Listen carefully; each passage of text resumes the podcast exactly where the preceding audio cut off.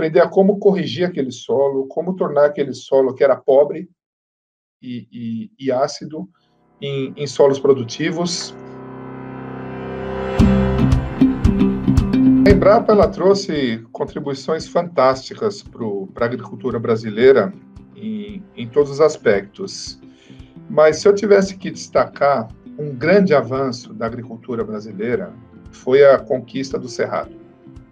O Cerrado era uma, era uma região improdutiva, na, na, antes da, da, da, da, existência da Embrapa, era como se fosse a savana, né, na África, é, assimilar, a, a, a, vegetação do Cerrado nosso e da savana são muito parecidas, então era uma terra que ela não era produtiva, comercialmente não existia agricultura, era só subsistência.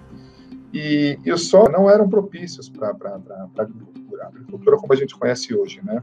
Então foi preciso realmente é, é, muita pesquisa em termos de correção de solo, de adaptação de variedades, você melhorar geneticamente as variedades que se adaptassem, que fossem produtivas no cerrado, é, aprender a como corrigir aquele solo, como tornar aquele solo que era pobre e, e, e ácido em, em solos produtivos, e hoje a gente tem altíssima produtividade no Cerrado. O Cerrado brasileiro hoje, é, é, é, ele produz praticamente de tudo. A gente tem soja, a gente tem milho, a gente tem algodão.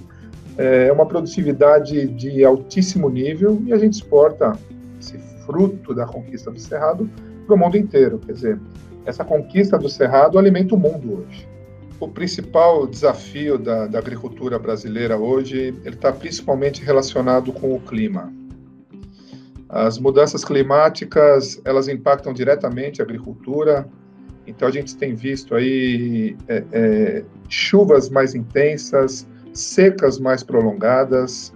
Vocês veem o problema que a gente está tendo agora no estado de São Paulo com, com, com a crise hídrica, né? Uh, uma das regiões que mais chove no Brasil está enfrentando o problema de falta d'água. Então, sem dúvida, a, as mudanças climáticas esse é um grande desafio da agricultura nos próximos anos.